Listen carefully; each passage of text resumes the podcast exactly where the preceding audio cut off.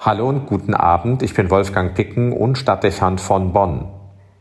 Frisch von der Regionalkonferenz des Synodalen Weges in Frankfurt zurückgekehrt, stellt sich die Frage, wie ich die Zusammenkunft empfunden habe und in das Gesamt kirchlicher Veränderungsprozesse einordnen würde. Zunächst ist zu sagen, dass die kleinere Runde der Teilnehmer eine andere Gesprächskultur und inhaltliche Auseinandersetzung ermöglicht hat. Die über 200 Delegierten waren dank Corona auf verschiedene Konferenzen mit jeweils 40 Personen aufgeteilt worden. Verständlich, dass am Ende des Konferenztages die Aufforderung, auch zukünftig bei Vollversammlungen ähnlich, nämlich in kleineren Runden zu arbeiten, große Zustimmung gefunden hat.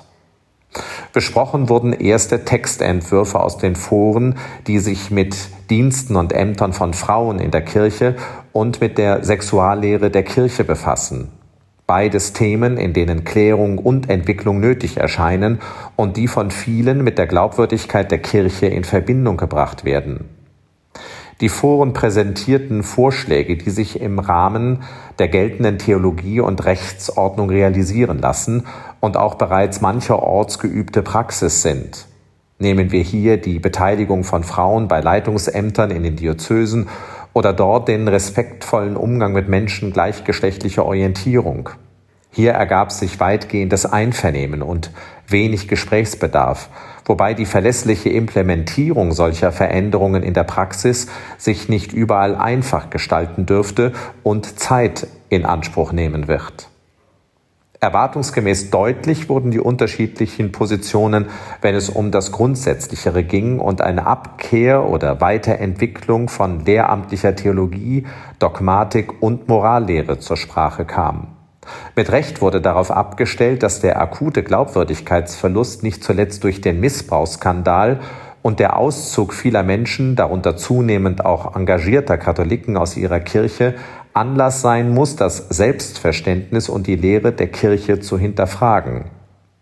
Verdächtig schnell aber wurde in den Argumentationen der Anlass zur unmittelbaren Begründung für Reformen.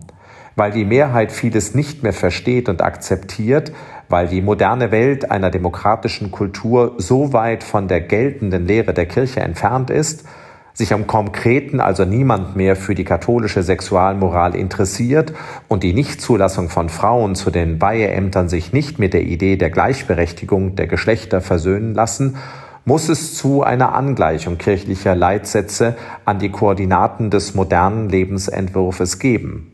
Klingt logisch, auch für die Mehrheit der Delegierten des Syndalen Weges, weil wir im säkularen Raum so Veränderungen begründen und umsetzen über das Prinzip des Mehrheitswillens und über die Normativität des Faktischen.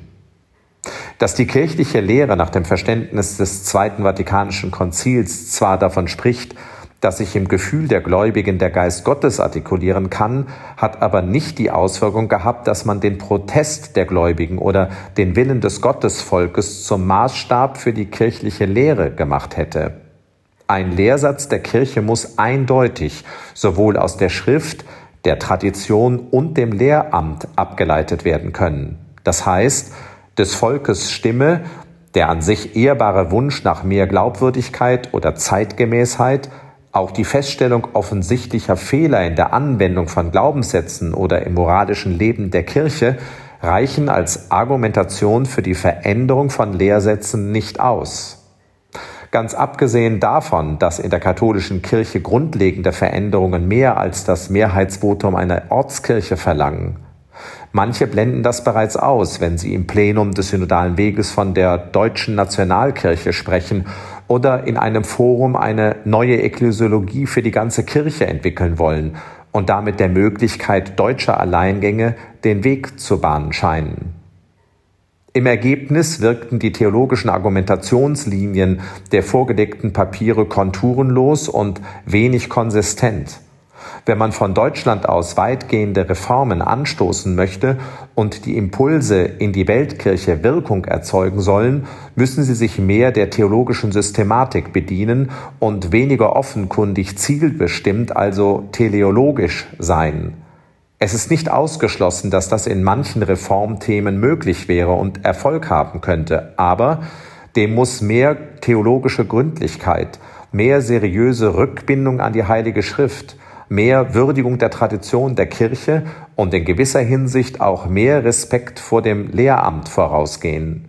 Die einseitige Auswahl von Schriftstellen, die Ausblendung dessen, was die Tradition hervorgebracht hat und die Zitation von Papstworten und aus Dokumenten nach Gefälligkeit wird zur Folge haben, dass Voten und Impulse implodieren, die Enttäuschung größer ist als vorher und Chancen vertan werden. Wolfgang Picken für den Podcast Spitzen aus Kirche und Politik.